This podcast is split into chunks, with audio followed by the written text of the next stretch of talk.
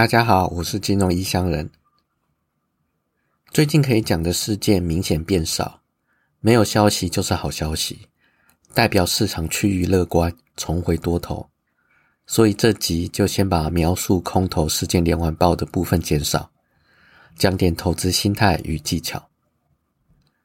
最近看到一篇纯股韭菜在 PTT 分享他从财富自由到幻灭的心路历程。很适合做今天的开头。这篇文章是在二零二零年三月十六号在 PTT Stock 版被贴上的，而作者是从二零一七年开始看股版，而且进入股市的。他明白自己是韭菜，所以只敢分散投资在他认为最安全的定存股，还有 ETF。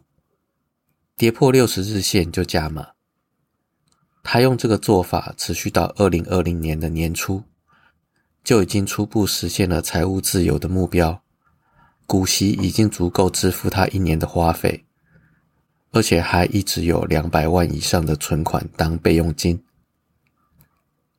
但他认为他犯了两个致命的错误：第一个，眼看财务自由目标即将要到来，见猎欣喜，开始跳脱纪律，凭感觉乱加码。结果有许多的部位都加码在相对高点，导致后面的苦果。第二点，多头走久了，怎么买怎么赚，早就已经忘了害怕，也就是风险。结果碰到一次持股全面跳水，发现过去三年累积获利全数吐回，而且还倒赔，彻底进入恐慌，然后忘了自己在存股，就继续没有按照纪律，在低点分批砍部位。事后他分析，他还犯了几个重大的决策错误，其中不守纪律、感情用事的部分我就不讲了，那已经是韭菜必定会犯的经典错误。剩下有关今天主题的重大错误决策有：一、不懂逢高出，获利缩小的时候也不知道要跑。他承认他是个假存股族，说自己是长期投资，不是要赚价差。但是被吓到就出场，不知道自己对损失的承受度。其实是他不了解他自己到底是要存股还是要赚价差。存股要有碰到二零零八年金融风暴股价起码腰斩的心理准备，但他很明显没有，所以一个大一点的波动就把他洗出场了。另一个就是他不懂定义高低点，这个部分是今天主题的开头，待会再讲。第二个重大的错误决策是，对他买最多的金融股没有深入的了解。这个不就是我讲了好几次的没有分析买入标的的风险吗？第三个，他不了解他自己，他不知道自己实际面临亏损的时候会出现失眠、工作、生活、交际都大受影响。其实这是在讲他不了解自己的风险最大承受度。所以，当亏损超过最大承受度的时候，身心就开始出面负面的影响。也可以说，他不知道自己不具备在恐慌中执行纪律的心理素质，才导致这样的结果。后面这两点很真实，对投入标的跟自己都不了解，市场迟早会给你上一课。分析投入标的的风险，需要花时间做功课。而认识自己最大风险承受度，通常是要自己撞墙，面临亏损跟恐慌之后，才知道自己的界限在哪，然后才知道什么是适合自己的。但如果还没有撞墙的人，要怎么办呢？你可以在每次看部位明细的时候，问自己一系列的问题：如果明天就发生股灾，会发生？百分之五十到百分之八十的下跌，你的部位会在一段下跌过程中可能会腰斩，甚至剩下百分之二十。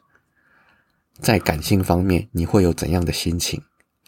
你会做出什么样的蠢事？等感性度过之后，再问理性的自己：既然明天有这种下跌的可能性，那你现在可以做怎么样的心态调整和实际作为？或者是可以问自己：如果明天开始出现趋势逆转，跌五个 percent 的结果，你能够承受吗？跌十个 percent 呢？十五个 percent 呢？二十个 percent 呢？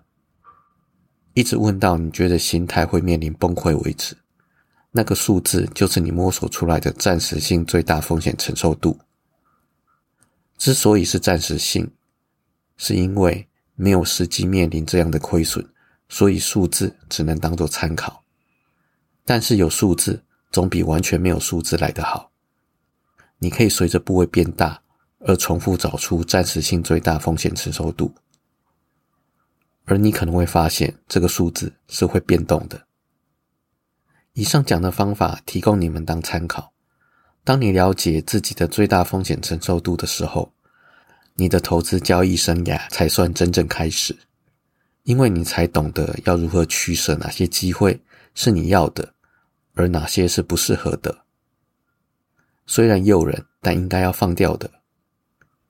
自己适合做长线还是短线？适合做纯股还是价差等等。定义好自己是在投资的哪个位阶，才知道你之后该往哪里走。接下来进入主题，刚刚有提到那篇文章的作者不懂得定义高低点。事实上，定义高低点是投资交易很重要的一环，这影响到你进出场点，甚至是方向。如果是做多，那应该在相对或绝对低点附近进场。然后在相对或绝对高点附近出场，如果是放空，则反之。以刚刚的作者经历为例子，他在相对高点还不按照纪律乱加码，很明显违反刚刚说的低多高空的基本原则。虽然说高点加码并不违反存股，但这也是为什么存股的报酬率不怎么好看的主因。存股基本上就是无视相对绝对高低点的无脑多，无论碰到任何状况的涨跌幅都买进做多，只要能够承受最大跌幅，就只要固定时间买一点标的就好，很简单，很容易执行，但代价就是报酬率很不怎么样，虽然比赔钱的百分之八十人的结果还要好，但这种纯股报酬率实在惨不忍睹，可以赚钱。但太惨烈了，像今年台股高低点达三十个 percent，如果你存股在高点附近出场，然后在低点附近重新进场，你的总报酬率可以再提升十到二十五个 percent。这个算法是三十个 percent 减掉进出场点的误差，然后再减掉今年配股配息的报酬率。更重要的是，如果下跌风险已经高到超出最大风险承受度的时候，那么你就应该要在相对高点出场，不然就会像刚刚那篇文章的作者类似的下场。特别是当你已经确定无法承受存股所需要最大下跌风险的时候，也就是确定你只能做价差，这个时候更要研究定义高低点。可能有人会说，没有人可以预知高低点，但以实物而言，这句话跟市场效率假说一样。只存在于理论之中，不是事实。我跟那位医生朋友说的，到明年底的走势跟点位预测就是一个例子。另外一个例子是，我现在做的短线交易期货，也是基于定义短线相对高低点的基础上去执行的。之所以不能够预测高低点，是因为你的认知就是如此，已经成了习惯，所以你永远无法预测高低点。就像一个小故事说的，你用一个三十公分深的玻璃罐，把一只可以跳好几公尺的跳蚤倒扣着，限制它只能跳三十公分。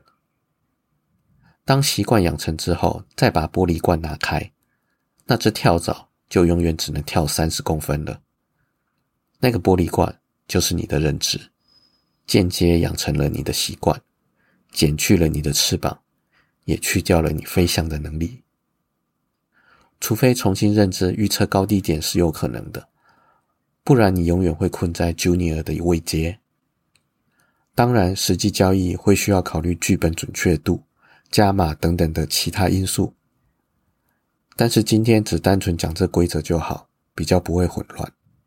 至于如何定义高低点，我给医生朋友的两年走势点位预测所使用的经验与方法比较复杂，不适合在 Podcast 上面说。但是用技术分析也能定义高低点。虽然不见得能事前预测，但事后价格讯号出现而得知，也是可以接受的。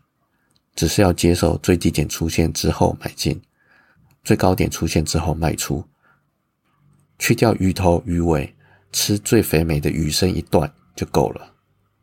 至于用技术分析如何定义高低点，各种技术分析的书还有网络上的知识都有教学，这我就不赘述了。但是还是要提醒，定义高低点只是交易策略的其中一环，要确认整个策略长期可以赚钱。才能投真钱进去，不要只是弄个定义高低点就兴奋的冲进市场，这样很容易就被市场修理的。接下来简单提一下最近的重大事件。先前说过，现在是看联准会的发言定义方向。台湾时间的周四凌晨，一直说话倾向鹰派的联准会主席鲍威尔，他发表了鸽派言论，说明最快十二月。就会开始减缓升息的脚步，然后市场欢呼，道琼当天大涨二点一八个 percent，纳斯达克涨了四点四一个 percent，S M P 五百则是涨了三点零九个 percent。至于美股四大指数中最后一个费城半导体指数也涨了五点八五个 percent。看联总会发言定义方向，这个趋势暂时还不会变。第二个。FTX 破产事件继续延烧，只是最近破产的是比较小型的公司，但未来几个月还是有可能会出现其他公司破产的案例出现。第三个，中国人民白纸抗议清零政策，对岸人民终于受不了清零政策造成的压力，开始出现白纸抗议要习近平下台的言论，还有抗议行动。就过去的防疫行动经验来看。只要不封锁国境，那么清零就没有实际的效果。习近平可能是因为其他政治因素而执意进行清零，但这种做法本来就会出现抗议，迟早的事而已。在现在中国烂尾楼等地雷都还不知道规模多大、风险未知的状况下，如果抗议失控而闹大，那后果就不堪设想。好了，我是金融异乡人。今天就先到这边，下周再见，拜拜。